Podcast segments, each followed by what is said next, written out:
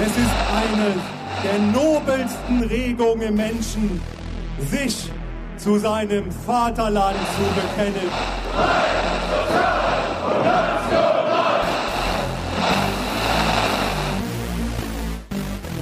Es ist der 7. Februar 2018 am Flughafen Tegel.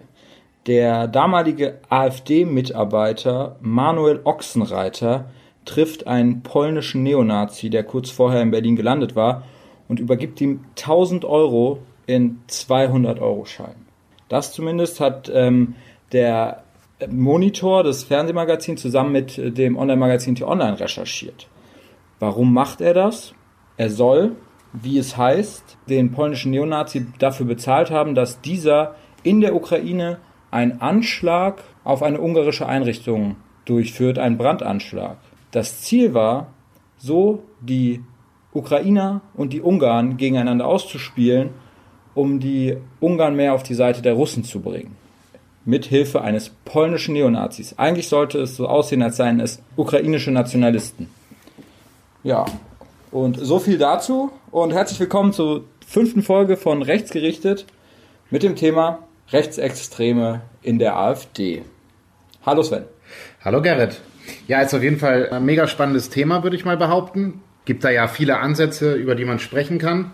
Eins, was du jetzt ja gerade schon angesprochen, ist natürlich etwas ja, internationaler gedacht. Auf jeden Fall auch ein interessanter Aspekt. Auch in Bezug auf die Internationalität der Beziehungen, die die AfD pflegt, würde ich mal so in den Raum werfen. Wir haben es letzte Woche ja schon ein bisschen angesprochen mit der neuen Rechten und mit den Identitären die ja ursprünglich aus Frankreich kommen und in Österreich relativ stark sind und es da ja auch gute Verknüpfungspunkte gibt. Ja, also ich muss, ich muss gleich sagen, es war zugegeben ein Extrembeispiel mit dem Manuel Ochsenreiter, der einen polnischen Neonazi bezahlt. Ähm, nicht alle Verbindungen der AfD zu Rechtsextremen enden jetzt in irgendwelchen Brandanschlägen in der Ukraine, das muss man auf jeden Fall sagen, aber es zeigt ein strukturelles Problem der AfD. Und es wird sich auch zeigen, äh, viel geht dann über die Mitarbeiter einzelner Abgeordneten, sowohl in den Länderparlamenten als auch im Bundestag.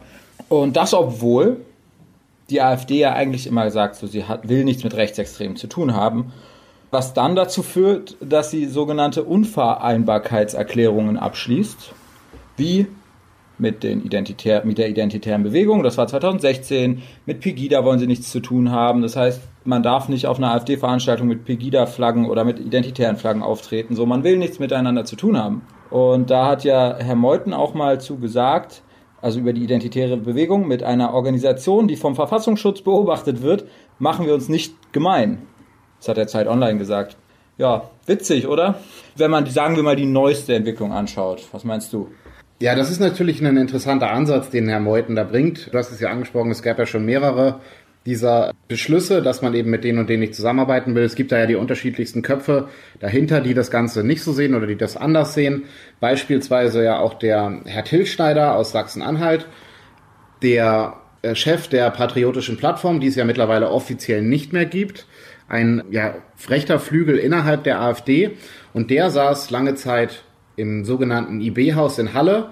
Nochmal der kleine Rückblick auf unsere letzte Folge. Da haben wir uns ja ausführlicher mit der identitären Bewegung beschäftigt. Und dieses IB-Haus wird eben von der identitären Bewegung in Halle genutzt, ist quasi so ein Umschlagsplatz. Und der Tilschneider hatte dort lange Zeit sein Abgeordnetenbüro, saß gegenüber von dem Identitären und hat eben quasi neben denen gearbeitet, obwohl es eben diesen ähm, ja einen Unvereinbarkeitsbeschluss gab eigentlich zwischen diesen beiden Gruppierungen. Das nun mal vielleicht so als kurzen Einstieg in den IB-Teil.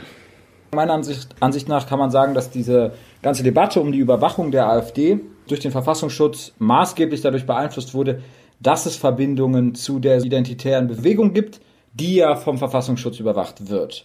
Und diese Verbindung versucht die AfD immer klein zu reden, aber die gab es spätestens seit 2016, wurden die immer größer und da fing es dann auch an, dass einzige, einzelne ähm, Landesämter des Verfassungsschutzes die AfD teilweise auch auf dem Schirm hatten.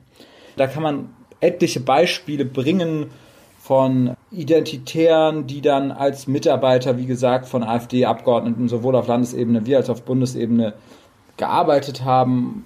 Man traf sich auf den entsprechenden Demonstrationen. Janik Bremer war ähm, Vizevorsitzende des äh, Landesverband der Jungen Alternative in Berlin und auch im Dunstkreis der äh, identitären Bewegung unterwegs. Und man hatte auch immer das Gefühl, die AfD hatte Schiss, hm, der Verfassungsschutz, der hat es auf dem Schirm. Und jedes Mal, wenn, wenn diese Leute, die eigentlich Verbindung hatten zur, zur identitären Bewegung, wenn diese Menschen dann öffentlich aufgetreten sind und ihre Meinung öffentlich geäußert haben zur identitären Bewegung und ähm, dass sie damit vielleicht sympathisieren, dann, dann gingen sie immer los, irgendwelche Parteiausschlussverfahren, manchmal erfolgreich, manchmal nicht erfolgreich, aber, aber solange die sich zurückgehalten haben, da fand man das auch gar nicht so schlimm. Und, und meine Meinung, der Wille, sich davon abzugrenzen, der ist eigentlich nicht da. Das geht alles nur um die Außenwirkung und um den Verfassungsschutz. Und jetzt Prüffall, spannend, wie es sich entwickelt, weil jetzt kann es einem ja irgendwie auch egal sein, ne? Ganz interessant ist da, finde ich, noch ein zweiter Aspekt, was eben so diese Verbindung zu den Identitären angeht, gerade ja auch in Bezug auf die jungen ähm, Alternativen. Da ist, finde ich, ein spannendes Beispiel auch immer Jana Schneider, studiert oder hat in Jena studiert, ob sie es jetzt gerade noch macht, weiß ich nicht. Sie hat aber vor einer Weile gesagt, bevor es diese, diese Beschlüsse gab, dass eine Zusammenarbeit mit der identitären Bewegung gar nicht so schlecht ist und in gewissen Punkten auch Sinn macht, weil es halt nochmal die Erweiterung der Perspektive auch so ein bisschen gibt. Dann, als aber dieser Beschluss kam, hat sie selbst auch gesagt, okay, nee, das geht so nicht weiter, da müssen wir uns von distanzieren. Und das, ich glaube, es war auch ein Monitor, ähm, also die, die du auch schon zitiert hast, das ähm, ARD-Magazin, da hat sie dann gesagt, okay, nee, wir distanzieren uns jetzt davon und das spielt quasi für unsere Arbeit keine Rolle mehr. Und sie ist halt eben mittlerweile auch oder war Vorsitzende der jungen Alternative in Thüringen.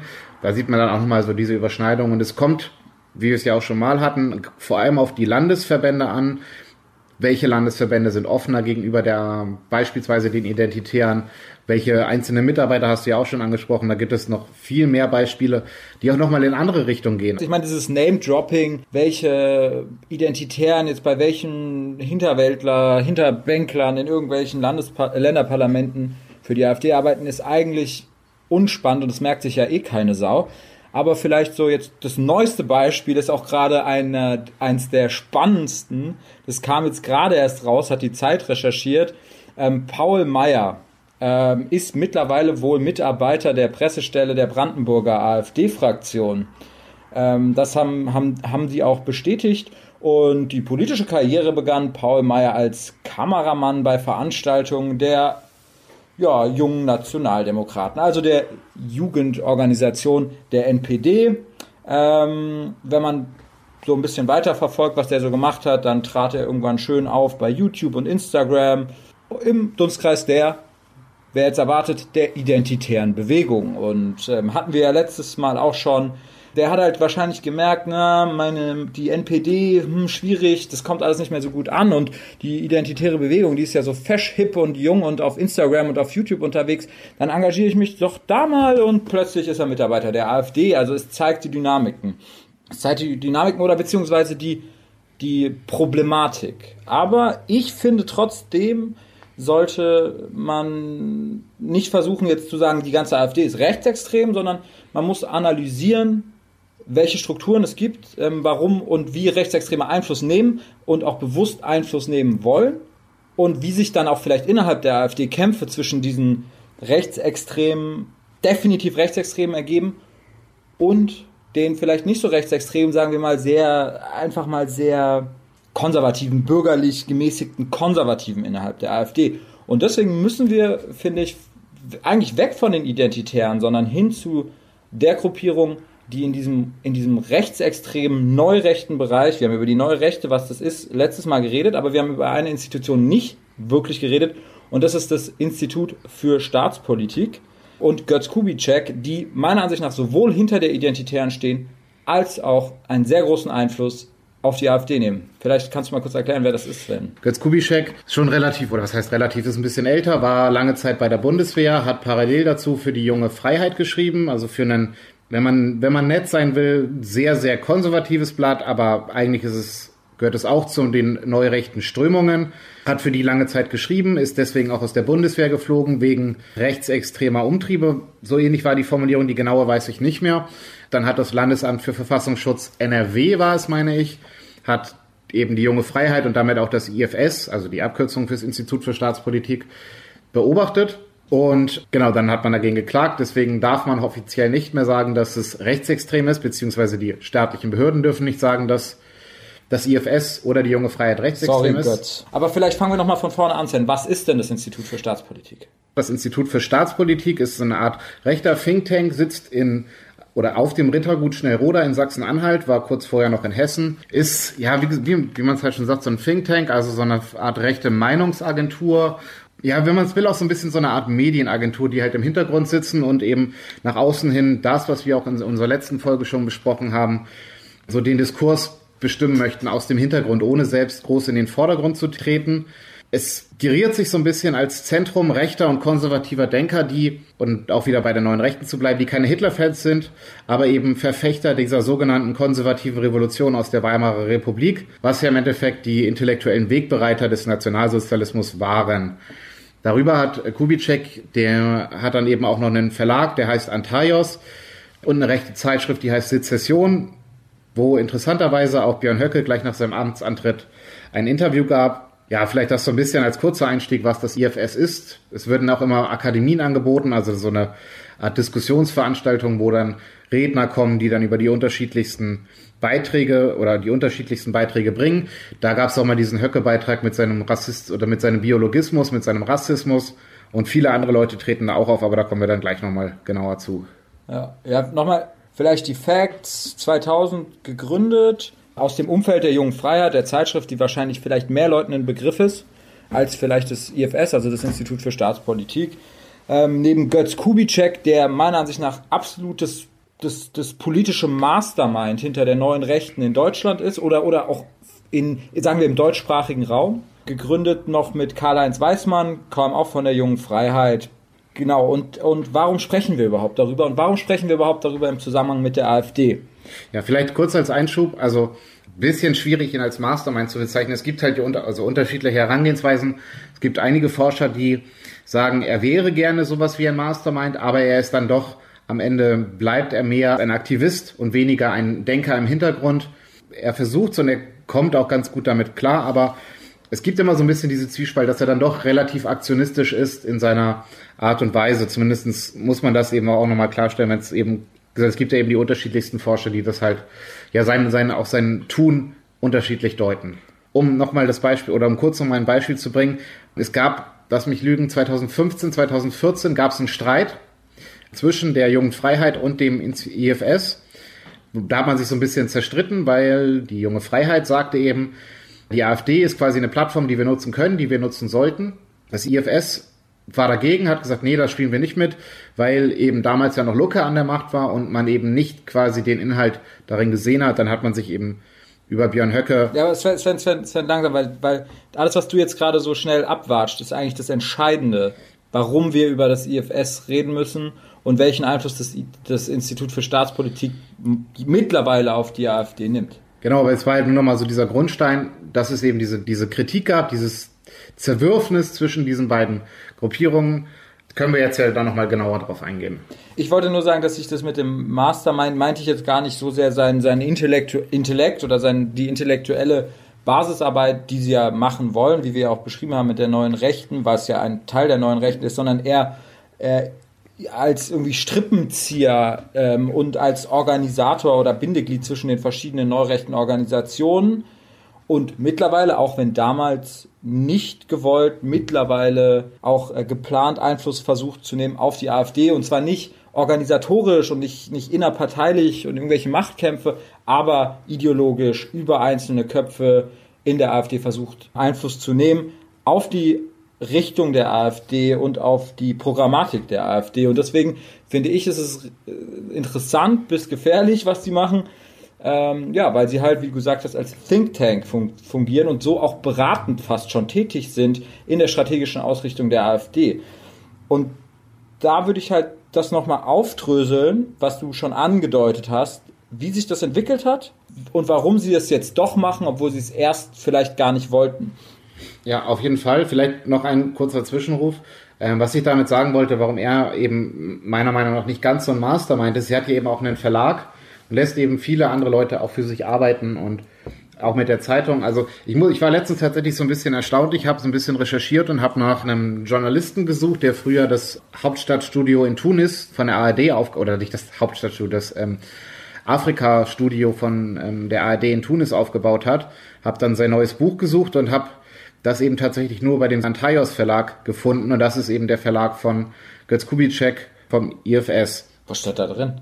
Das Buch, der Name fällt mir jetzt gerade nicht mehr ein. Eigentlich ging es darum, dass die, die Linke den Islam zu gut dastehen lässt oder man ihn zu wenig kritisiert und man die ähm, Islamkritik nicht der Rechten überlassen dürfe. Ja, das ist ja ein vernünftiger Punkt. Genau, es ist ein vernünftiger Punkt. Und da habe ich mich halt gewundert, wieso dieses Buch im Antaios Verlag auftaucht und äh, warum finde ich das nirgends anders. Ich habe es dann halt über den Originalverlag in der Schweiz gefunden. Wäre eigentlich mal interessant zu wissen, wie der Autor dazu steht, dass eben dieses Buch über eben diesen neurechten Verlag vertrieben wird. Aber dann wird es wohl nur vertrieben, aber nicht verlegt. Genau, es wird da vertrieben, es wird da nicht verlegt. Aber auch okay. ein Vertrieb kann man ja zustimmen oder ablehnen. Ja, auf und jeden Fall. Aber da, da, hier, machen wir mal wie bei hart, aber fair. Da brauchen wir irgendwie einen Faktencheck. Das, das werden wir euch nochmal erzählen, wie das genau ist. Genau, ich habe tatsächlich den Kontakt zu dem Autor schon mal aufgenommen. Das klappt dann hoffentlich bald noch, so dass wir dann mal ähm, Hard Facts kriegen, wieso, weshalb, warum. Fühle mich schon wie Frank Plasberg jetzt. Faktencheck im Internet und bald, bald bald nehmen wir auch so ähm, Internetkommentare von Facebook und Twitter mit in die Sendung, weil das ist immer total sinnvoll, so einzelne Meinungen aus dem Internet zu, zu behandeln und so zu tun, als hätten die irgendeine Aussage. Kann man bei uns auch auf der Facebook-Seite, wo ihr uns unbedingt äh, liken könnt, lesen. Da gibt es schon so einige lustige Kommentare von Reichsbürgern und Verschwörungstheoretikern. Ist ganz nett. Ist auf jeden Fall ganz witzig. So, so, so nebenbei. Aber zurück zu Götz Kubitschek ich muss zu meiner Schande gestehen, ich, ich, ich, mich, mich, mich macht das alles schon wahnsinnig, weil mich das, das, das so fasziniert, wie das alles funktioniert, da, da, da hinter den Kulissen. Ähm, und, und wenn man da sich viel mit befasst, kommt einem das so alles ein bisschen vor wie so ein Spiel, wo, wo, wo, wo versucht wird, irgendwie Einfluss zu nehmen. Aber was ich eigentlich die ganze Zeit sagen will, es gab, wie du gesagt hast, die Debatte innerhalb des Instituts für Staatspolitik, wie man mit der AfD umgehen kann. Soll. Am Anfang der AfD in der, sagen wir mal, der Bernd Lucke AfD hat sich, wie du auch schon gesagt hast, Götz Kubitschek dagegen äh, ausgesprochen, mit denen zusammenzuarbeiten. Die Debatte ging dann weiter und ich, ich will einfach nur mal zwei Zitate oder zwei Begriffe ähm, verwenden oder euch zeigen, wie, ähm, wie Götz Kubitschek äh, die AfD eingeschätzt hat. Er hat gesagt, einerseits gibt es eine Chance mit der AfD, weil sie ist eine Ausweitung unserer Kampfzone und die Öffnung eines zusätzlichen Resonanzraums für diese neurechten, sehr autoritären ähm, Ideologien und auch antiaufklärischen und antidemokratischen Ideologien, die die vertreten und die sie sich in ihrem Institut da ausdenken. Genau, das wäre die eine Möglichkeit. Aber er hat gesagt, es gibt auch die Gefahr, dass die AfD zu einer Mauer wird, die zementiert wird und dass wer noch weiter rechts von der AfD ist, außen vor bleibt aus dem Diskurs, weil die, die allgemeine Wahrnehmung denkt, die AfD ist da, die ist sehr rechts und alles, was weiter rechts ist, ist so rechtsradikal, dass wir damit nichts zu tun haben wollen. Und deswegen sagt er, die AfD kann auch für uns zur Gefahr werden als eine Art Kantenschere, wie er sagt. Und das sei für ihn und das IFS nicht akzeptabel. Dann ist es passiert im Endeffekt, dass sie sich dafür entschieden haben, den Resonanzraum zu nutzen. Und das nicht wenig erfolgreich, unter anderem wegen der Personalie Björn Höcke. Ich meine, bei Höcke ist es ja wirklich so, ich will da auch noch kurz einen Satz zitieren, weil er ist ja auch gesagt öfter mal Sprecher oder war öfter mal zu Gast bei Kubitschek beim IFS, hat auch versucht, mal eine Fraktionssitzung dort abzuhalten, hat alles nicht so ganz versucht, hat auch versucht, jemanden aus dem ISF selbst als Referenten bei der AfD in Thüringen zu installieren. Das hat damals noch nicht ganz geklappt, aber ich fand ein sehr schönes Zitat, was Herr Höcke bei ihr einer dieser Akademien, ich glaube, es war die Winterakademie, Genau, es war die Winterakademie unter dem Titel Ansturm auf Europa. Da waren etwa 150 Leute. Da war Höcke vor Ort, hat eben eine Rede gehalten. Das war diese Biologismusrede. Ähm, und er hat von einer Oase der geistigen Regeneration gesprochen. Fand ich äh, sehr interessant. War dieses Video, das war kurzfristig online. Ähm, kurz danach war es wieder gelöscht. Aber das fand ich jetzt ganz interessant, weil Höcke wohl relativ viel seines Inputs tatsächlich vom ISF bekommt und eben mittlerweile auch per Du ist oder per Du zumindest dort mit Kubitschek gesprochen hat und eben relativ engen Kontakt eben zu Kubitschek führt oder hat. Und am Anfang hieß es noch, das muss man ja auch ein bisschen sagen, es gab Anfang der 2015 hatte Höcke noch über Kubitschek gesagt, die sind sich vor ein paar Jahren mal über den Weg gelaufen. Das war nicht viel mehr, nicht viel weniger. Mittlerweile geht Höcke ja aber ganz offen damit um, dass es eben diese Verbindung zu Kubitschek geht. Und man muss aber auch, um vielleicht nochmal ganz kurz wegzukommen von, von Kubitschek, Höcke wohnt ja in Thüringen in so einem kleinen Kaff. Und ich kann aus meiner Arbeit, aus meiner letzten Arbeit sagen, da, lass mich lügen, war es in Nordhausen, da sind mehrere Kids von Neonazis angegriffen worden, unter anderem von dem Sohn von Thorsten Heise. Das jetzt gar kein so großer Sprung, denn Thorsten Heise ist gefühlt Nachbar von Björn Höcke. Die wohnen im Nachbardorf. Auf jeden Fall, die Schüler oder die Jungs waren relativ jung und kannten Höcke noch aus der Schule. Und er hat schon in der Schule, als er noch Lehrer war, ein relativ krudes Geschichtsbild gehabt. Und es hat sich dann eben, ja, wahrscheinlich ganz gut angeglichen mit ähm, auch dem Denken von, von Kubitschek. Und man passt auch relativ gut zusammen, glaube ich. Und man kennt sich auch, man kennt, also Höcke kennt wohl auch noch den Thorsten Heise von früher ganz gut und Thorsten Heise ist ja nun kein unbeschriebenes Blatt in der Neonazi-Szene, aber der wird dann, wenn wir uns dann mal der rechts, rechtsextremen Szene zuordnen, nochmal Thema werden. Ja, so viel aber auch nochmal zu Björn Höcke im Allgemeinen und ähm, zu dem, wie das IFS arbeitet und auch versucht, Einfluss vielleicht auf Björn Höcke zu nehmen oder die AfD im Allgemeinen, dass quasi die, die, die eine Art Gründungs, ich sag mal, Gründungsmotto des IFS hat ähm, der Herr Weißmann, der, also Karl-Heinz Weißmann, der das mitgegründet hat, spannend formuliert. Er sagt, uns geht es um geistigen Einfluss, nicht die Luft, intellektuelle Lufthoheit über Stammtische. Viel wichtiger seien, seien für sie Hörsäle und Seminarräume. Es geht um Einfluss auf die Köpfe und wenn die Köpfe auf den Schultern von Macht- und Mandatsträgern sitzen, umso besser. Das hat sich das IFS dann tatsächlich zu Herzen genommen im Umgang mit der AfD. Und da hat dann wieder Götz Kubitschek, kann man tatsächlich so sagen, ähm, in Björn Höcke seinen Mandatsträger gefunden.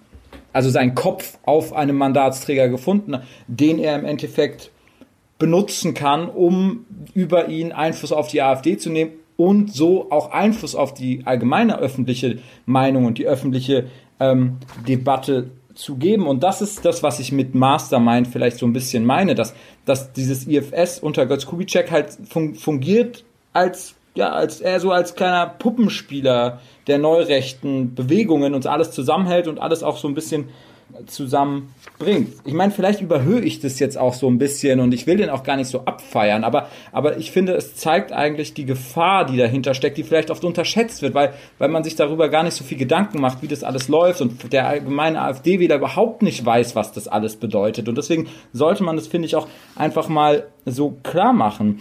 Vielleicht daran anschließend kurz, ich denke mal, dieses Jahr wird relativ spannend, was auch diese ja, diese, diese Öffnung zur neurechten Szene oder zum, zum neurechten Gedankengut gibt, wenn wir jetzt uns anschauen, es gibt, es wird ja neben der Europawahl noch in drei ostdeutschen Bundesländern, Brandenburg, Sachsen und Thüringen, gewählt dieses Jahr. Und ich denke mal, wenn wir uns da die Wahlkämpfe dann noch mal ein bisschen genauer anschauen, wenn es soweit ist, können wir, glaube ich, wie du es schon gesagt hast, einen größeren Einfluss des IFS erkennen als noch vor fünf Jahren bei der Landtagswahl 2014. Da war es ja zumindest so und äh, ganz witzig, das hatte die Tagesschau oder Panorama, eins von beiden damals berichtet, dass nach der Wahl, nach der Landtagswahl in Thüringen, die AfD nach, die AfD-Abgeordneten nach Schnellroda gereist sind, die Arbeit des Instituts kennengelernt haben zumindest laut Protokoll wurden dann auch noch während dieser Sitzung Möglichkeiten der Zusammenarbeit erörtert. Also man muss sagen, es war 2014. Ähm, und dann hat Björn Höcke auf Kosten der AfD Bücher aus Götz Kubitscheks Verlag gekauft und sie an die Abgeordneten verteilt. Das war 2014. Genau. Und, und ich, das ist ja völlig, das ist ja, das, ich, wie gesagt, ich, das ist ja schon, das ist auch spannend, wie das, wie das alles zusammenhängt. Und das, das muss man halt auch einfach mal so klar sagen, wie das läuft. Und genau, jetzt geht's ja noch weiter, pass auf. Ähm, die Geschichte geht so weiter. Dann wurde eben, was ich vorhin ja auch schon angesprochen hatte, über diese personellen Verschränkungen von IFS und AfD in Thüringen gesprochen. Andreas Lichert ist der Name, der hier eine Rolle spielt, Vorstandsmitglied des IFS, hat sich in der AfD-Fraktion in Thüringen auf eine Referentenstelle beworben. Höcke will ihn eben als Honorarkraft einstellen. Lichert soll eben den Arbeitskreis Asyl und Einwanderung leiten. Doch es gab, und das muss man halt dann auch nochmal festhalten, es gab zu dem Zeitpunkt noch drei liberale Abgeordnete, relativ liberale Abgeordnete innerhalb der AfD, die dagegen protestiert haben, dass eben Lichert sehr weit rechts stehen würde Deshalb gab es diesen Vertrag eben nicht. Und dieser Lichert ist auch wieder doppelt besonders, denn Lichert ist auch Teil einer Burschenschaft Ich will jetzt nicht die falsche sagen, ich meine, es ist aber eine Münchner Burschenschaft. Und der hat bei einem Burschenschaftstreffen in Bonn, auch das ist schon mittlerweile ja viereinhalb Jahre her, hat er über die AfD als ein Maximum an Realpolitik für das rechte Milieu des Instituts gesprochen. Also diese Verbindung wird da ganz deutlich und da muss man auch wieder sagen, dass ähm, man hat Glück, dass es eben diese öffentlich-rechtlichen Sender gibt, denn Monitor wurde eben der Mitschnitt dieser Rede zugespielt. Das war, sagte er eben 2014, Ende 2014 noch, sei die Alternative nicht bereit, einen extrem kontroversen Kurs zu fahren. Man müsse daher die Personalpolitik in den Blick nehmen. Denn Dennoch habe die AfD ein ganz, eine ganz wichtige Funktion, die wir natürlich auch wahrnehmen müssen. Und sein Fazit war in dem Punkt, sie ist überhaupt das Maximum an Resonanzraum für unsere Ideen, das wir uns vorstellen können. Und ich glaube, das fasst ganz gut das zusammen, was du gerade schon gesagt hast. Und ich bin wirklich gespannt, wie die Landtagswahlen ablaufen, wie dieser Resonanzraum denn jetzt auch aufgenommen wird, wahrgenommen wird, was jetzt genau das Ergebnis dieser ja bisher ja noch teilweise unterschwelligen Zusammenarbeit preisgegeben hat. Ja, es ist, was du gesagt hast, zeigt auch nochmal ganz gut, es gab innerhalb der AfD lange Zeit auch Abwehrmechanismen und ähm, eine Ablehnung von dieser, sagen wir mal, noch rechteren, von diesem noch rechteren ideologischen Einfluss durch die neue Rechte unter dem Institut für Staatspolitik. Äh, Götz Kubitschek wollte AfD-Mitglied werden. Äh, sein Antrag wurde abgelehnt. Das war aber noch zu Zeiten, da, an die können wir uns quasi gar nicht mehr erinnern. Wie die, da war die AfD noch was ganz anderes als sie jetzt ist. Ich meine, die AfD hat ja, hat seitdem zwei Radikalisierungsstufen quasi nochmal durchgenommen mit der Ab, mit, mit Björn Höcke, den sie abgesägt haben, und Frauke Petri, die sie abgesägt haben. Du meinst ähm, Bernd jetzt, Lucke, nicht Höcke. Äh, äh, Bernd Lucke, es tut mir leid. Genau, und jetzt behauptet Götz Kubitschek selber, naja, er möchte eigentlich gar kein AfD-Mitglied mehr werden. Er will da lieber irgendwie seine sein, sein Verlag und sein, sein Think Tank, also seine, seine, seine Ideenbildung weiterführen, ohne Mitglied zu werden, aber er wollte es werden. Ähm, und er durfte damals nicht. Ich weiß nicht, ob er es jetzt immer noch nicht dürfte, aber er will ja nicht mehr, wie er selber sagt. Vielleicht ist er auch einfach ein bisschen eingeschnappt. Who knows? Ich würde doch mal kurz so, so um das nochmal, auch nochmal nicht nur an Björn Höcke festzumachen, nochmal ein zweites Beispiel, ein aktuelleres Beispiel. 2017 Erik Lehnert, Geschäftsführer des Instituts für Staatspolitik, wird Mitarbeiter des Bundestagsabgeordneten der AfD, Harald Weil. Also mehr muss man dazu ja nicht sagen. Also der Einfluss war da und er wird stärker. Und ähm, es bleibt spannend, weil ähm, natürlich die Flügelkämpfe innerhalb der AfD dadurch maßgeblich beeinflusst werden. Und man ich persönlich fast schon sag, so ganz ehrlich, naja, sagen wir so, ich habe lieber einen Bernd Lucke, der halt irgendwie den Euro scheiße findet, als einen Björn Höcke, in dessen Kopf ein neurechter Spinner sitzt. Also, das muss ich halt einfach mal so sagen und deswegen ist es einfach spannend äh, zu sehen und das muss man einfach aufzeigen und vielleicht auch den Versuch zu starten, das so, so deutlich zu machen, wie das läuft, um so gesehen, auch wenn es vielleicht, wenn man die AfD allgemein scheiße findet, man eigentlich hoffen sollte, dass sich dann da vielleicht doch, sagen wir, ein bürgerlich-liberalerer Flügel durchsetzt und nicht dieser nationalkonservative, der maßgeblich beeinflusst wird durch diese neue Rechte, über die wir ja letztes Jahr, letzte, äh, letzte Folge schon geredet haben, die auch maßgeblich mit der identitären Bewegung zusammenhängt und das eigentlich alles irgendwie zusammenhängt und in der AfD jetzt mittlerweile einen parlamentarischen Arm findet. Und das ist gefährlich. Und dieser Einfluss sollte die, den sollte die AfD zurückdrängen und den sollten wir jetzt, sagen wir als Journalisten, auch immer wieder benennen. Ja, und jetzt stelle ich dir mal eine ganz interessante Frage. Du hast jetzt ein, zwei Namen gesagt. Jetzt stelle ich dir noch einen weiteren. Ich gehe mal so rum. Es gab einen Vortrag, der wurde jetzt hochgeladen am 23.01.2019. Winterakademie des Instituts für Staatspolitik in Schnellroda am 19. Januar 2019. Der Titel des Vortrags war Populismus und Demokratie. Wer hat den Vortrag gehalten? Populismus und Demokratie. Genau. Ins Beim IFS. IFS. Martin Sellner? Nein. Also Henrik M. Broder hat bei der AfD geredet. Richtig, es war auch nicht Henrik M. Broder, es war kein Jude, es war ein... War es Akif? Ich gebe dir einen Tipp. Nee. Ähm, nein, äh, früher, früher ähm, war dieser Mensch mal in der CDU. Bekannt oder irgendwie so ein Hinter... Wir sind, also vielleicht, vielleicht Vielleicht noch ein ähm, zweiter Hinweis. Eine Hörerin hat uns darauf hingewiesen, dass er nicht MDB war. Ach so, du meinst äh, Alexander Gauland. Richtig, Dr. Alexander Gauland hat dieses Jahr beim ISF gesprochen. Und damit sind wir, glaube ich, schon relativ weit da, inwieweit sich die AfD weiter nach rechts verschoben hat. Denn nicht nur Gauland hat dort gesprochen, Höcke hat dort gesprochen, Meuthen hat dort gesprochen und auch Kalbitz. Kalbitz ist Vorsitzender der AfD in Brandenburg. Oder diese Landesverbände wo eben dann eben ein Höcke sitzt, ein Kalbitz sitzt. Dort in diesen beiden finden dieses Jahr Landtagswahlen statt und deswegen will ich es nochmal wiederholen. Ich glaube, es wird sehr interessant, was dort dieses Jahr passiert. Ich fand es auf jeden Fall, wie gesagt, ähm, heute Morgen zufällig gesehen, dass eben der Gauland dort spricht. Ich habe mit dem Vortrag... Oh, das, hätte, das hätte ich wissen müssen, das ärgert mich. Aber naja, klar. Äh, nicht gut genug recherchiert, Herr Kollege. Nee, naja, egal. Ähm, ja, aber ich finde es, ich will, ich will dazu auch nochmal sagen, es ist ja so, wir hatten es ja angefangen, ähm, oder recht am Anfang haben wir ja darüber gesprochen, dass die AfD immer noch diese Unvereinbarkeitserklärungen ähm, hat. Die gelten ja auch nach wie vor mit der identitären Bewegung. Und jetzt haben wir, hast du ja auch dargelegt, die, die, die reden alle bei dem Institut für Staatspolitik. Klar, das Institut für Staatspolitik wird nicht vom Verfassungsschutz überwacht, aber das Institut für Staatspolitik ist nicht von der identitären Bewegung zu trennen ideologisch nicht und auch personell nicht, weil die Köpfe der identitären Bewegung, die, die gehen auch ein und aus bei Götz Kubitschek und ähm, dem Institut für Staatspolitik, die reden auch immer auf den Sommer- und Winterakademien. Martin Sellner hat bei, hat bei, also Martin Sellner Kopf der identitären Bewegung, ich würde auch mal sagen, im deutschsprachigen Raum ist eigentlich ein Österreicher, der hat bei Götz Kubitschek in Schnellroda auf seinem Gut gewohnt. Die haben da zusammen gewohnt und irgendwie ihre rechte Ideologie äh, ausgetauscht und irgendwelche äh, Reden geschrieben. Also, das heißt, die sind nicht voneinander zu trennen. Und ich finde, es gibt so ein schön, also so ein schönes Beispiel, was diese ganze, ganze neu, diesen neurechten Klüngel ähm, zeigt. Und das ist die Buchmesse 2017. Ich weiß nicht, ob du das noch im Kopf hast.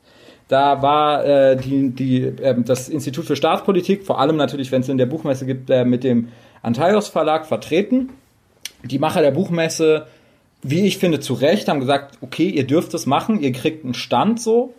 Und was ist da passiert? Da hat Götz Kubitschek Björn Höcke eingeladen. Ähm, auf dem Podium redet Björn Höcke das Who is Who der neurechten Szene trifft sich. Natürlich Götz Kubitschek ist da, seine Frau Ellen äh, Koschitzer, die sich übrigens siezen zu Hause. Finde ich sehr lustig. Götz Kubitschek und seine Frau, die siezen sich. Warum auch immer, so viel dazu. Interessant, Herr Sebald. Ja, ja, genau, Herr Peter. Ja, wie war der war da? Dann war da Caroline Sommerfeld, ähm, aus, die mittlerweile in Wien wohnt, ist eigentlich aus Deutschland, ist ähm, aber in Österreich auf jeden Fall auch eine der Köpfe der identitären Bewegung, ist mit so einem, eigentlich so einem Alt-68er Professor zusammen. Das ist eine ganz coole Geschichte. Könnt ihr mal Caroline Sommerfeld, googelt es mal, ist spannend. Die war da.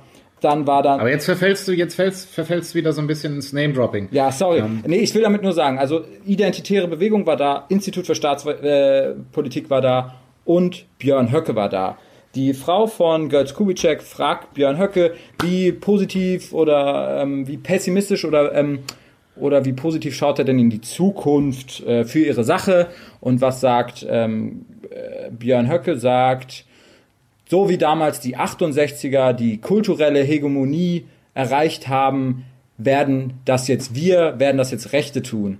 Das heißt, wer sich an die letzte Folge erinnert, kulturelle Hegemonie, Kampfbegriff quasi der neuen Rechten, strategisches Ziel der neuen Rechten und hier ganz eindeutig aus dem Mund eines AfD-Politikers. Genau, und äh, vielleicht da nochmal anschließen, weil wir jetzt, ähm, weil wir Kubitschek in seiner Rolle als IFS-Menschen dargestellt haben, was man bei Kubitschek auch nicht vergessen darf.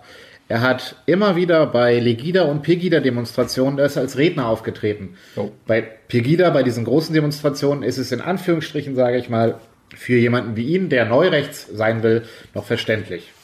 Geht's dann aber zu Legida, dann ähm, kommt man schon wieder so in diesen, diesen Schwellkörper zwischen äh, rechts und rechtsextrem oder zwischen sehr konservativ und rechtsextrem und Legida ist halt nochmal ein eher rechtsextremer Ausleger. Das vielleicht nochmal so als den Punkt. Und was man auch immer noch sagen kann, wir haben jetzt noch überhaupt nicht über den Flügel gesprochen. Das haben wir ja auch noch so ein bisschen außen vor gelassen. Der Flügel der AfD. Da sind natürlich wichtige große in Anführungsstrichen Köpfe drin, die mittlerweile immer mehr den Ton angeben.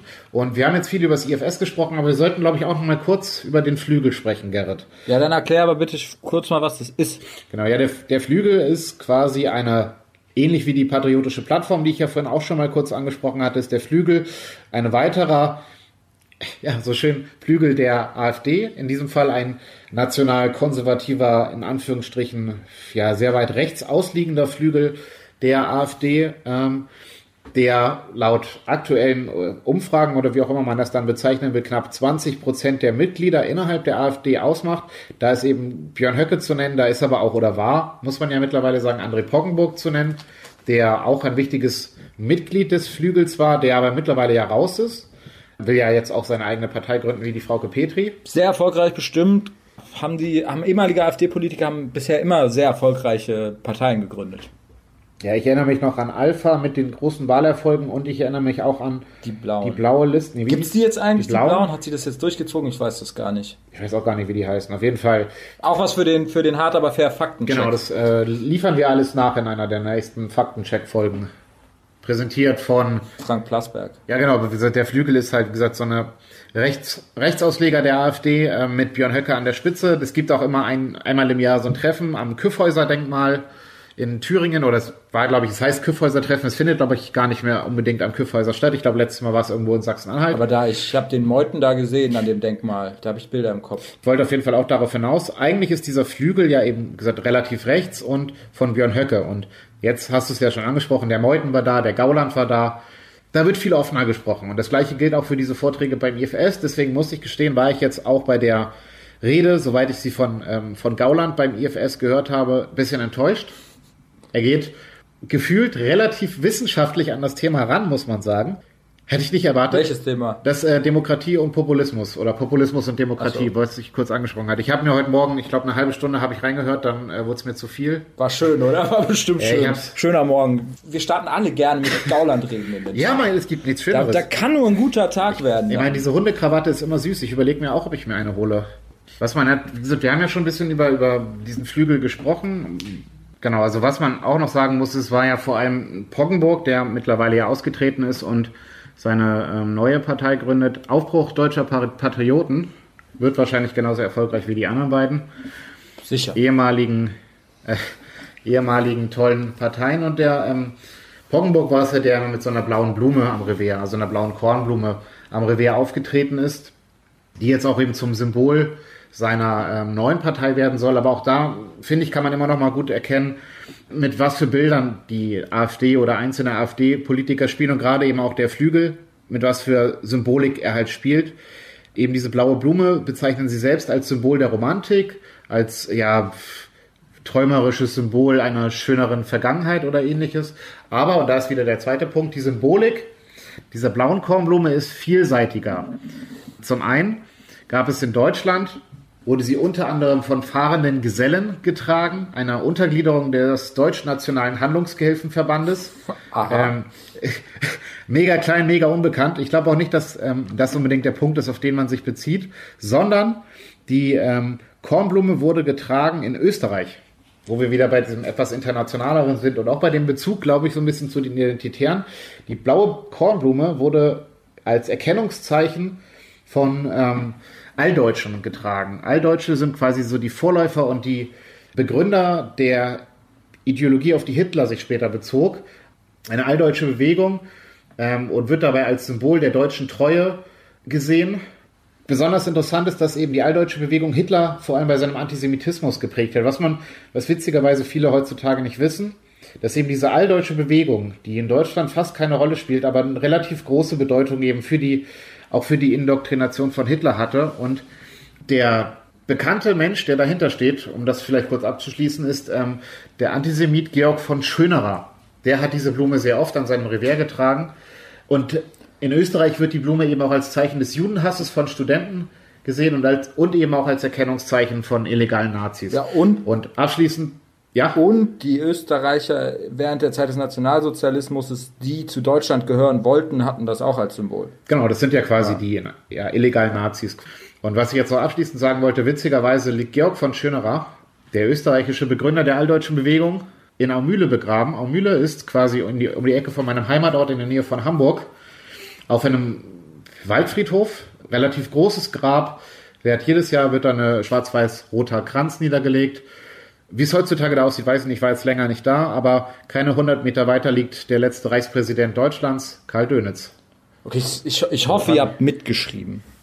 Ist bestimmt eine Reise wert, sein. wir können ja mal zusammen hinfahren, Betriebsausflug machen oder was. Ja, ich, ich kann, also vielleicht da noch eine ganz witzige kurze Anekdote. Ich war einmal mit meinen Eltern da, wollte denen halt zeigen, was da alles so für Gestalten rumliegen. Wusste aber nicht mehr genau, wo die Gräber sind. Habe ich den Friedhofswärter gefragt oder wie auch immer man den nennt. Gärtner, was auch immer. Und dann hat er mich gefragt, ob wir denn auch zum Strammstehen hingehen wollen. Stramm zu stehen. Scheint also öfter mal Leute zu geben, die tatsächlich hingehen, um. Auch das ist ja noch ein interessanter Fun Fact. Reichsbürger, über die wir auch irgendwann nochmal sprechen werden. Ach Sven, du kommst richtig in Fahrt. Richtig. Ähm, Reichsbürger sehen Karl Dönitz als den letzten offiziellen Präsidenten Deutschlands, der ja mittlerweile tot ist. Und ich glaube, das ist auch nochmal so ein interessanter Fakt. Also, Kaiser, Reichs oder? Hä? Kaiser, oder? Ja, es kommt immer auf die Reichsbürger an. Also die, die noch, ja, wir schweifen zu sehr vom Thema ab. Ich würde sagen, das behandeln wir nochmal. Das ist so ein schöner Teaser auf eine der nächsten Folgen. Wer ist Karl Dönitz und was hat der mit den Reichsbürgern zu tun? Ich bin ganz paralysiert von deiner Botanik, äh, von deinem Ausflug in die Botanik hier. Zu, zu so später Stunden. Nein. Ähm, ja, man sieht auf jeden Fall, dass diese, also äh, ja, dass es wie gesagt diese Flügelkämpfe ja in der AfD gibt vom, mit dem Flügel. Das ist total verwirrend, dass der Flügel, der rechte Flügel der AfD, der heißt jetzt Flügel, was, was das ah, ist auf jeden Fall alles etwas verwirrend. Genau, aber diese diese ähm, Flügelkämpfe sind ja spannend ähm, zu, zu beobachten und da kann man ja vielleicht auch noch mal finde ich, auf die Rede von ähm, Henrik M. Broder zurückkommen, die ja jetzt, sagen wir mal, sehr gelinde gesagt, kontrovers diskutiert wurde in der Öffentlichkeit. Wenn denn wenigstens, um dich da gleich mal zu unterbrechen, wenn denn wenigstens die Rede diskutiert worden wäre, es wurde ja vorrangig das Foto diskutiert, wo eine äh, sehr aufgebrachte Alice Weidel diesen kleinen Mann umarmt hat. Das ist ja das, was in den, was sehr präsent war in den Medien, aber vor allem in den sozialen Medien und für einen Aufschrei gesorgt hat und weniger die Rede, die zumindest in Teilen, muss man ja sagen, zumindest in Teilen nicht Ja, unbedingt also- falsch war. Ja, also bevor, bevor wir jetzt am Ende gar keine Hörer mehr ha haben, weil ihr, weil wir, ja, oh, weil ihr da, Gott, oh Gott, die, die, die feiern jetzt irgendwie Henrik M. Broder ab, der vor der AfD redet und irgendwie Nazi ist. Erstmal äh, finde ich nicht, dass er ein Nazi ist. Ähm, ich will das aber als Illustration einfach mal benutzen für das, was ja so irgendwie so interessant ist an diesen Flügelkämpfen und dass es irgendwie Sinn macht, mal zu, zu relativ, äh, nicht zu relativieren, sondern zu, zu unterscheiden, was gibt es in der AfD und was nicht. Und ähm, äh, welche Einflüsse sind noch schlimmer als die anderen und ist es am Endeffekt eine rechtsextreme Partei oder nur eine sehr, sehr, sehr, sehr national konservative, oder ist es eine rechtsextreme national konservative Partei oder vielleicht doch eine bürgerlich-liberale mit sehr, sehr, sehr, sehr konservativen Ansichten. Und ähm, Henrik M. Broder hat ja schon versucht, zu, irgendwie die AfD, also was er über den Klimawandel sagt, oh Gott, oh Gott. Aber er hat ja schon auch versucht, einzelne Punkte innerhalb der AfD einfach mal zu kritisieren. Und ähm, da kann man ja einfach mal kurz vorlesen, was er sagt. Broder sagt dann am Ende seiner, seiner Rede so, ob er die AfD wählen würde. Und dann sagt er, um sie zu wählen, sagt er, sie müssten ihre Begeisterung für Russland und Putin dämpfen, ihre USA-Allergie kurieren, Zweideutigkeiten in Bezug auf die deutsche Geschichte unterlassen und sowohl ihren Mitgliedern wie Wählern klaren Wein darüber einschenken, dass sie kein Depot für kontaminierte deutsche Devotionalien sind. Mag sein, dass sie, äh, dass sie das einige Wähler kosten wird, aber das solle es ihnen wert sein. Klarheit vor Einheit. Und vor allem der, der Bezug auf Zweideutigkeit in Bezug auf die deutsche Geschichte, das ist, das ist natürlich allen voran Björn Höcke und die Ideologie des, des IFS, die natürlich sich lossagen wollen von der deutschen Vergangenheit, die ähm, relativieren wollen, was in der NS-Zeit passiert ist. Das ist, gehört maßgeblich zu dieser Ideologie dazu. Und ähm, der Begriff, dass sie einige Wähler kosten wird, zeigt, dass selbst jetzt diese Flügelkämpfe mittlerweile meiner Ansicht nach in Richtung neuer Rechte fast gewonnen werden, weil selbst die vermeintlich Moderaten in der AfD sich nicht mehr trauen, was gegen die zu sagen, weil sie genau wissen, dass es ihnen irgendwelche Wähler kosten wird. Und deswegen hat Broder einen Punkt zu sagen, so, ich unterstütze Teile in der AfD, die weniger schlimm sind oder mit der ich mich, mit denen ich mich besser ähm, identifizieren kann, als mit dieser Neurechten. Also wenn ich jetzt aus meiner Perspektive das, äh, wenn ich jetzt die Rede gehalten hätte, dann, dann würde ich das ungefähr äh, so sagen. Ja, genau. Und man muss auch mal sagen, ähm, was er in seiner Rede sagt, egal wo er das gehalten hat, dass der, dieser grüne Europapolitiker Kramer sagt, dass es Leute gibt, die den Holocaust leugnen und Leute gibt, die, die den Feinstaub leugnen. äh, und so weiter. Also das geht halt auch nicht. Und das finde das muss man halt auch sagen. Also man kann die Umstrittenheit des Feinstaubes nicht mit Holocaustleugnung vergleichen. Punkt. Das auf jeden Fall. Und was ich halt an dieser Einladung vom Bruder auch ganz interessant finde, das ist ja, es ist ja nicht nur Bruder, der in Anführungsstrichen davon betroffen ist, sondern es gibt ja noch viele andere, eigentlich relativ nicht rechte Islamkritiker. Gibt es einige. Thilo Sarrazin lasse ich außen vor, den halte ich für einen Rechten. Ich frage mich auch, wieso der noch nicht in der. Der ist auch kein Islamkritiker, der ist. Das ist. Das genau. Ähm, das ist noch, aber darum, darum geht es jetzt gar nicht, sondern es gibt andere Leute. Ich hatte einen vorhin schon mal angesprochen, diesen ARD-Korrespondenten, der eben im Antaios Verlag plötzlich auftaucht. Warum, klären wir, wie gesagt, im Faktencheck demnächst. Abdel Samad hat auch eine Rede vor der AfD gehalten. Genau, darauf wollte, darauf wollte ich hinaus. Hamid Abdel Samad hat eben zusammen mit Sarrazin und auch mit dem, jetzt, wieso fällt mir der Name nicht ein, der, mit dem Korrespondenten der ARD in Dresden auf einem Podium gesessen. Ähm, das sind alles solche Leute, die und das wäre jetzt so ein bisschen, ähm, ja, so eine, so eine kleine These von mir. Die AfD versucht eben diese nicht vorhandene ideologische Tiefe bei einer sinnvollen Kritik am Islam durch solche Menschen wie Broder, wie Samad eben zu festigen und eben auch in ein anderes Milieu zu kommen. Das versuchen sie und das Problem daran ist, dass die Linke oder auch eine demokratische Mitte nichts entgegensetzen kann. Also die kann oder es wird, der Islam wird heutzutage vorrangig aus einer rechten Ecke kritisiert und das ist, glaube ich, sehr gefährlich. Denn man muss auch festhalten, jetzt wird's gefährlich, der Islam ist keine freiheitliche Religion, geht immer mehr in ideologische Schnittpunkte über und wird aber oftmals eben nur von der politisch Rechten oder von einem demokratisch rechten Rand kritisiert und dann aber immer falsch, immer verkürzt und immer mit Feindbildern, mit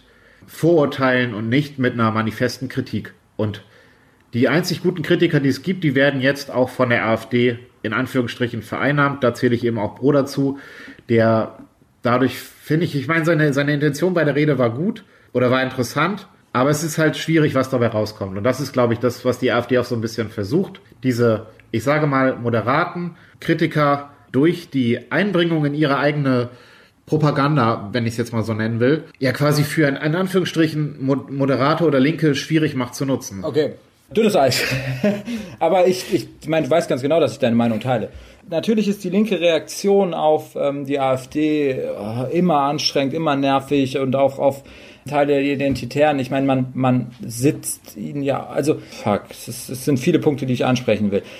Die Reaktion der Linken auf die AfD, aber auch auf die neuen Rechten teilweise, die ist, und ich meine jetzt nicht die Partei, sondern ein linksliberales Bürgertum oder vielleicht auch irgendwelche Antifa-Gruppen, die ist immer, ah, da, da greift man sich an den Kopf, weil sie, sie spielen das Spielchen mit. Sie, nein, sie, sie, sie werden im Endeffekt, sie werden instrumentalisiert von den, von ihren Strategien und reagieren und reagieren wie Hunde, lassen sie sich quasi dressieren und reagieren auf jedes Stöckchen, was die Neurechten mit ihren Aktionen ihnen vorwerfen. Ich sag, ich, wir hatten ja schon mal die, ich habe ja schon angesprochen, was auf der, auf der Buchmesse pass, äh, war. Dieser ganze neu, die ganze neurechte Klüngel war da unter anderem auch Martin Sellner, äh, Mario Müller von der Identitären Bewegung, die standen da in ihr zu, ihr zu in ihren engen ähm, Lyland Scott und Fred Perry Polos und haben auch ein bisschen hier für die Stimmung gesorgt, ein bisschen eingeheizt. Ähm, und natürlich gab es Protest gegen diese ganzen Veranstaltungen. Die Lesung wurde abgebrochen, Antifas, Linke sind aufgetreten und haben die haben, haben, haben quasi die, die Veranstaltung kaputt gebrüllt. Und man, wenn man die Aufnahmen davon sieht, wenn man die Aufnahmen von Götz Kubitschek sieht, mit was für einer, mit was für einem Strahlen in den Augen er sieht, als die Antifa, also oder die Linken, die dort waren, ich weiß nicht, ob das Antifas waren, ähm, anfangen zu schreien. Das ist unglaublich, weil es ist genau das, was sie wollen. Sie wollen sich noch mehr in die Opferrolle äh, äh, äh, treiben lassen. Sie sind die Opfer der linksliberalen Meinungsdiktatur, der politischen Elite. Und wenn man diese Opferrolle mitspielt, äh, wenn man sie auch noch in diese Opferrolle steckt oder, oder, oder sie noch bestätigt darin, indem man sie dann da niederschreit, dann spielt man dieses Spielchen nur mit. Ein zweites Beispiel dazu ist, das war eine WDR-Doku. Robert Timm, den habe ich auch letztes, letztes Mal schon angesprochen, äh, Identitäre Bewegung Berlin, dieser Architekturstudent mit dem Bart, der aussieht wie so ein Hipster. Äh, Interview, WDR-Doku, läuft durch Kreuzberg, zeigt seine alte Schule, auf der er war und erklärt dann wegen den Migranten, warum er jetzt irgendwie ein Identitärer ist. Und was passiert? Äh, Linke ähm, überfallen das Kamerateam und ihn Und dann gibt es sogar eine Szene in dieser WDR-Doku, wo er mit einem von diesen diskutiert, der ihn beschimpft. Und dann ähm, erzählt er, ja, ich war hier auf der Schule und da gab es ganz viele türkische Nationalisten, die, die Erdogan abfeiern. Und, wenn, und dann sagt er, wenn die Erdogan so abfeiern, warum sind sie dann hier und nicht in der Türkei? Und was sagt dieser, dieser Linke? Ich meine, das glaubst du nicht. Der sagt so, ja, wieso, wie können wir dem irgendjemandem vorschreiben, wer wo nationalistisch sein soll? Und dann sagt er, die dürfen nationalistisch sein, aber ich nicht. Und dann sage ich mal zu den Linken, also zu den Linken, die sich immer so aufregen, ich würde mich ja selber auch als eher links bezeichnen, sage ich mal, ey, checkt nicht eure Privilegien, checkt eure Argumente. Und als Reaktion auf diese gefährliche neue Rechte darf nicht eine Emotionalität sein oder irgendwas oder am besten noch Gewalt und nicht, weil ich irgendwie hier Gewaltfreiheit propagieren soll, sondern weil das genau das ist, was sie wollen. Danach veröffentlicht Robert Tim ein YouTube-Video, wo er seine Verletzung im Gesicht zeigt und klar hier linke Meinungsdiktatur, Antifa, gesteuert von Angela Merkel erzählen kann. Irgend so ein Bullshit. Und deswegen auch akzeptieren, ich finde ich find die türkischen Nationalisten auch scheiße. Also, und die, die sollte man als Linker auch scheiße finden. Genauso wie man als Linker auch eine Kritik am Islam äh, durchführen sollte, gerade als Linker. Also check deine Argumente so. Dann sag zu dem, ey, dir geht's doch nicht um türkische Nationalisten, dir geht's um Leute aus der Türkei, egal ob die nationalistisch sind oder nicht, weil deine Ideologie des Ethnopluralismus sagt, jeder soll da bleiben, wo er herkommt, egal ob er äh, Islamist ist oder, oder, oder, oder was auch immer, sondern du sollst da bleiben, wo du her bist. Und diese Kritik, das checkt halt, checken sie halt nicht. Dass man sagt, okay, wir, wir diskutieren, wir, wir kennen eure Argumente und wir widerlegen sie, anstatt irgendwelche Leute zu verprügeln oder, oder Nazis rauszuschreien oder zu schreien, ganz Berlin hasst die AfD. Bringt nichts. Sorry. Jo, ja, peace. mir ist gerade noch eine Sache eingefallen, weil du jetzt Studenten angesprochen hast. Das haben wir jetzt auch wieder ähm, vergessen. Ich würde es aufgrund der Zeit auch jetzt nicht mehr groß ansprechen, nur noch kurz am Rande erwähnen um nochmal wieder so ein bisschen zurückzukommen zum, zur Verbindung zwischen AfD und Rechtsextrem, was ja so ein bisschen der Grundtenor unseres heutigen Themas war. Driftet die AfD weiter nach rechts oder wie viele Rechtsextreme gibt es in der AfD und so weiter und so fort. Da gibt's halt eigentlich noch viel mehr Sachen, die man ansprechen könnte. Diese ganze Verbindung von, von mittlerweile ja doch stramme rechten Burschenschaftern innerhalb der AfD in diesen ganzen Tenor, den könnte man, sollte man nochmal ansprechen. Ich habe es kurz vorhin erwähnt mit dem Vorstandsmitglied des IFS, aber auch da gibt es bei der AfD in Thüringen, um nochmal kurz eben auf Thüringen zurückzukommen, den Torben Braga, ganz interessante Figur, ähm, Pressesprecher, früher gewesen der deutschen Burschenschaft, war, glaube ich, der Vorgänger von dem ähm, Mitglied der Identitären, der mittlerweile ähm, Sprecher der deutschen Burschenschaft ist, ist Referent, persönlicher Referent von Björn Höcke, für die AfD in Thüringen, ist aber gleichzeitig Sprecher der jungen Alternative Deutschlands, aber eben auch in diese äh, rechte Burschenschaftsszene und der hat in einer, einer Dokumentation auf MDR, ähm, exakt war es, glaube ich, auch nochmal so ein bisschen offener darüber gesprochen, wie er eben zu dieser ganzen ja, Öffnung in die, in die rechtere Szene spricht und bringt da sehr gute Beispiele. Was ich damit eigentlich nur sagen will, ist, dass eben auch diese, diese Öffnung zu Burschenschaften, zu krass konservativen, rechtsoffenen Burschenschaften, glaube ich, perfekt in dieses neue rechte Bild auch reinpasst. Ja, ich weiß, ich finde, vielleicht sollte man, wir, wir regen uns immer nur drüber auf. Und ich habe das ja gerade schon angedeutet, vielleicht sollte man zum Abschluss, ich weiß nicht, ob du jetzt spontan eine Idee hast oder, oder irgendwie, ähm, ich finde, ich wollte das jetzt hier, um, wo ich mich selber wieder beruhigt habe, quasi auch nochmal sagen, quasi äh, daran appellieren, wenn man irgendwie das nicht gut findet, was da passiert und wenn man diese Ideologie nicht gut findet ähm, und wenn man auch den Einfluss dieser Ideologie auf die AfD und damit auf den öffentlichen Diskurs nicht gut findet, dann sollte man sich überlegen, wie man auf diese Ideologie reagiert. Ich würde sagen, sicher in der Diskussion zu sein, aber ruhig in der Argumentation und äh, sich nicht dazu hinreißen zu lassen, das zu machen, was die eigentlich von einem wollen, und zwar sich äh, irgendwie irrational darüber aufzuregen, und ich finde, es macht auch Sinn, so wie wir es jetzt gemacht haben, wirklich mal reinzuschauen, was die schreiben, was denn ihre Ideologie ist, um dagegen zu argumentieren. Und zwar sinnvoll dagegen zu argumentieren, weil dann könnte man zum Beispiel auch so Dinge anbringen wie, sie kritisieren den Islam dafür eine äh, Frauen. frauenfeindliche, homophobe Ideologie zu sein, was, sie, was er in Teilen definitiv ist. Aber wenn man, wenn man, wenn man halt reinschaut, was sie wollen, dann wollen sie auch eine ähm, autoritäre, einen totalitären Staat mit einer, mit einer rechten Elite, rechten Führungselite, ähm, der anti-aufklärerisch ist, äh, gegen das Individuum arbeitet, auch gegen sowas wie Frauenrechte, gegen Minderheitenrechte arbeitet. Alles das, was sie dem Islam vorwerfen, wollen sie eigentlich selber. Ähm, also eigentlich sind die sich ziemlich ähnlich. Und ähm, das sind so Dinge, die man rausfindet, wenn man sich mal versucht, rational damit auseinanderzusetzen, was sie denken. Wenn sie sagen, wenn, wenn sie in ihren Schriften schreiben, es soll eine rechte, es soll eine rechte Elite weiß wüsste, was Volkswille ist, die das Land führen soll. Ja, und jetzt kritisieren sie die linke Elite. Ich meine, das ist doch ja, also und die Leute, die sie damit catchen, sollen sich mal entscheiden. Wenn sie keine Elite haben wollen, dann wollen sie bitte auch nicht die rechte Elite. Und jeder AfD-Wähler, der sich das jetzt vielleicht anhört, der soll einfach für sich entscheiden, ob er das will, was die sagen und mal reinschauen, was die so sagen, wer die Leute sind, die Einfluss auf die AfD nehmen und ob man das möchte oder nicht. Und ähm, vielleicht findet der ein oder andere ja einen Grund, es doch nicht zu mögen, weil es vielleicht doch echt ein bisschen scheiße ist. Genau, da will ich jetzt nochmal ein witziges Beispiel bringen, wie ähm, nah sowas am Ende auch liegen kann verlassen wir kurz Deutschland und gehen in die Niederlande. Dort gibt es ja den Flams Belang, islamfeindliche Partei. Und dort ist gerade vor einer Woche bekannt geworden, dass, ähm, oder mittlerweile vor zwei Wochen, dass Joram van Klaveren, eigentlich immer ein Hardliner in Sachen Islam gewesen, der sich für ein Verbot von Burkas und Minaretten eingesetzt hat, der wollte jetzt ein Buch schreiben gegen den Islam, hat eine Verkehrtwende vollzogen und ist jetzt selbst zum Islam konvertiert. Ist, ja, wohl schon im letzten Jahr gewesen. Fand ich ja in, in so ein bisschen witzig, dass ähm, ja eben sowas passiert. Ja, ich, Sven, Sven, ich hoffe, ich hoffe, dass wir jetzt nicht irgendwann Nazis werden, weil wir die ganze Zeit irgendwie darüber reden oder dazu recherchieren. Aber ja, genau das ist ja das, was ich meinte. So, was man Worauf auch sagen muss, was man auch, was man auch sagen muss, ist, dass Van Klaveren hat den Flams Belang 2014 verlassen, nachdem Wilders seine Parteianhänger gefragt hatte, ob sie weniger oder mehr Marokkaner an den Niederlanden wollten. Was genau der Grund ist, warum er sie da verlassen hat, ist nicht ganz klar. Er hat es dann ähnlich gemacht wie die deutschen Kollegen, hat eine, selbst eine neue Partei gegründet, die VNL, blieb aber Überraschung erfolglos. Und sein Kollege, der damals mit ihm die Partei gegründet hat, sagte dann dieser Zeitung, die das Ganze eben öffentlich gemacht hat, vielleicht ist es auch nur ein PR-Gag um sein Buch eben, ja, eine PR-Maßnahme für sein Buch, können wir jetzt schlecht beurteilen. Und wenn es nicht so sei, dann sei es eine ungewöhnliche Wahl für jemanden, der stets viel über den Islam zu sagen hatte. So, ist also vielleicht so als Abschluss ganz witzig, ein großer Islamkritiker tritt zumindest medienwirksam zum Islam über. Will er damit sein Buch promoten oder ist er wirklich ja von dieser von dieser Religion überzeugt, die halt, wie du ja schon gesagt hast, in einigen Punkten gar nicht so weit von rechtspopulistischen Forderungen weg ist.